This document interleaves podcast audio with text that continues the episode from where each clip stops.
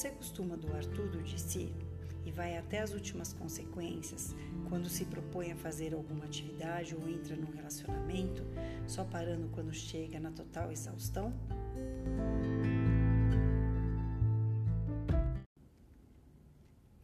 Olá, amigos e seguidores do podcast Agite a Sua Essência. Sejam bem-vindos ao 16º episódio dessa segunda temporada em que estamos falando sobre quem sou eu na fila do pão. Para esse episódio, eu separei três textos que eu já publiquei lá no meu perfil do LinkedIn, em que falo sobre a minha jornada para eliminar o perfeccionismo da minha vida, em que aceito falhar, errar e comemoro cada vitória dessa jornada. Você quer vir comigo?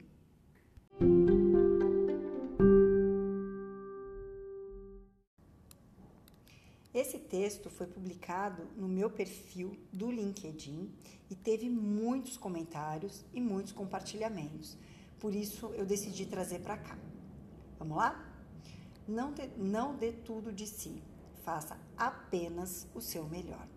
Há cerca de dois anos, quando cheguei na terapia, não entendia o porquê da insatisfação com a minha carreira.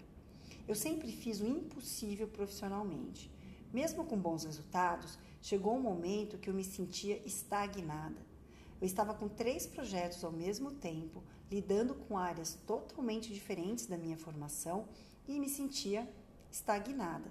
E aqui eu vou dar uma paradinha no que eu escrevi para poder acrescentar uma informação.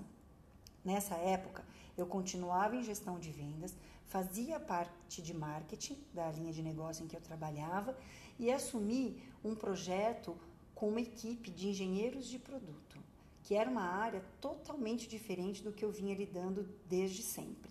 E mesmo com tantas novidades, eu me sentia estagnada, sem aprender muito mais coisa. Eu já tinha feito coaching e essa insatisfação já tinha aparecido lá atrás. E naquele momento eu tinha um mentor. Ainda assim, eu estava muito insatisfeita e no, no final dos dias eu sempre me sentia, me sentia exausta. Dois anos após começar a jornada pelo autoconhecimento, eu sinto minha vida novamente fluindo. A lição mais difícil tem sido não doar tudo de mim. Para perfeccionistas, é complicado achar que fez o melhor enquanto não estiver totalmente exausto. Essa sou eu. Quando damos tudo, saímos acabados, destruídos e sempre insatisfeitos, porque no final das contas, o perfeccionista nunca está satisfeito. Ele se apega à única crítica construtiva que ouviu esquece todos os elogios. E aqui mais uma paradinha. É claro que quando você é um alto executivo e trabalhando numa área totalmente diferente da que você estava habituada, você sempre vai ter críticas algumas construtivas, outras nem tantas. Mas você também tem elogio. E esse, só que o perfeccionista não ouve elogio, ele só presta atenção na crítica. Voltando ao que eu escrevi. A gente não vê a transformação que a realiza na nossa própria equipe. A gente só busca algum sinal de desaprovação e fica angustiado por não ter dado conta das áreas, das outras áreas da nossa vida a gente se culpa pela distância dos amigos, pelo abandono da nossa família, por não estar tá retribuindo o amor do nosso parceiro ou companheiro. Fazer o meu melhor e comemorar é muito mais saudável. Sobra tempo e disposição para olhar todas as outras áreas da nossa vida, principalmente para cuidar de si mesmo. Esse foi o texto que eu publiquei e que teve tantos comentários. Muitas pessoas é, falaram que se identificaram por serem perfeccionistas.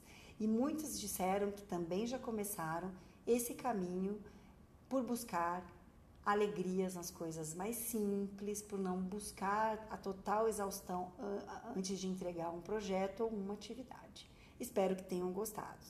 Gostado, ainda faltam mais dois.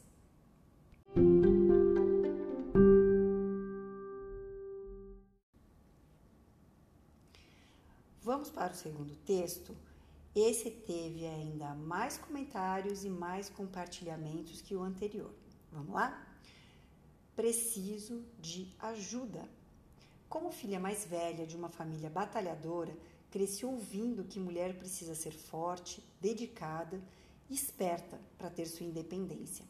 Assim, fui me desenvolvendo sendo extremamente perfeccionista. Estudava até estar totalmente exausta. Até o ensino médio, estive entre os melhores alunos da sala e passava com muita folga. Isso porque comecei a trabalhar aos 14 anos e equilibrava trabalho com estudo. Entrei para a faculdade sem cursinho, estudando em casa, sozinha e, e cumpri meu objetivo de concluir o curso de jornalismo sem ter pego nenhuma DP, nenhuma dependência. Mesmo super dedicada, ainda precisava ser esperta e para isso me esforçava para ser aceita em todos os grupos, dos CDFs aos desencanados. E de certa forma consegui. Há cerca de dois anos percebi que essa fórmula é perfeita para deixar todo mundo feliz, menos eu, euzinha, não estava feliz com tudo isso. E é aqui que esse artigo tem total ligação com o anterior. Eu sou do tipo da pessoa que carrega o filho no colo, a mochila nas costas, 15 sacolas nos braços e quando alguém oferece ajuda, eu respondo: não preciso, obrigada, já está tudo muito bem acomodado. Dá para acreditar? Só que eu acordei, gente. Percebi que pedir ajuda, além de ser bom para mim mesma, faz o outro se sentir importante. Claro que por ser um hábito ligado às minhas crenças limitantes lá da primeira infância, vez ou outra me pego querendo fazer tudo sozinha novamente. E não é assim, vez por outra não, tá? Praticamente diariamente. Eu tenho que estar sempre de olho para não escorregar. O bom é que estou conseguindo mudar esse padrão de comportamento e tenho ficado cada dia mais leve, mais feliz, com mais energia e muito mais satisfeita da minha vida. Esse é o segundo texto. Espero que tenham gostado. Vamos para o terceiro?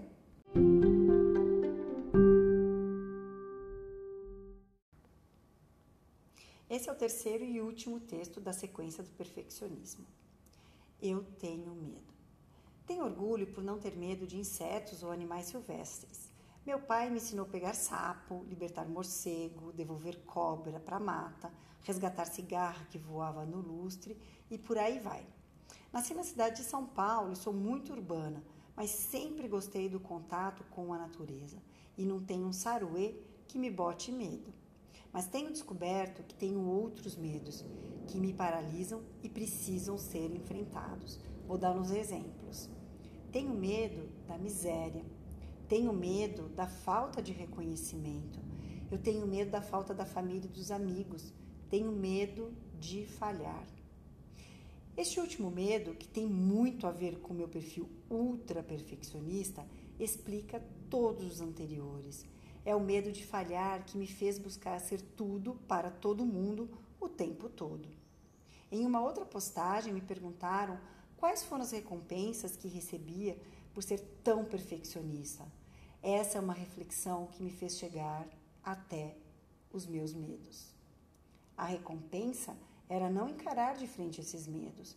Se eu era perfeita, dava tudo de mim até exaustão e dava conta, sem pedir ajuda, eu pensava: nunca perderei meu emprego.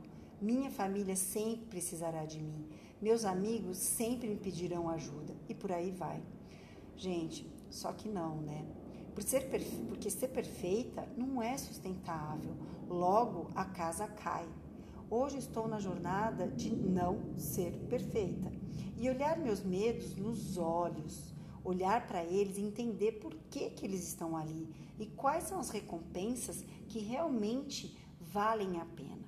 Dói, sim, dói muito. Tem dias que a gente fala assim: Jesus, vou parar, vou sair, não quero mais andar nessa, nessa jornada. Mas no final das contas, é libertador. Quando nós podemos olhar as nossas crenças limitantes, trabalhar os nossos hábitos e mudar a nossa vida, é totalmente libertador.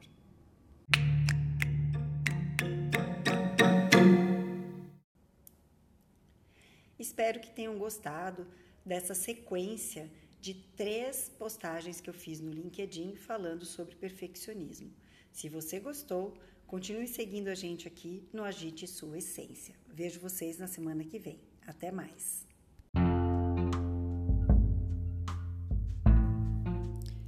Agite Sua Essência é uma produção da Zunca Press Conteúdo Digital.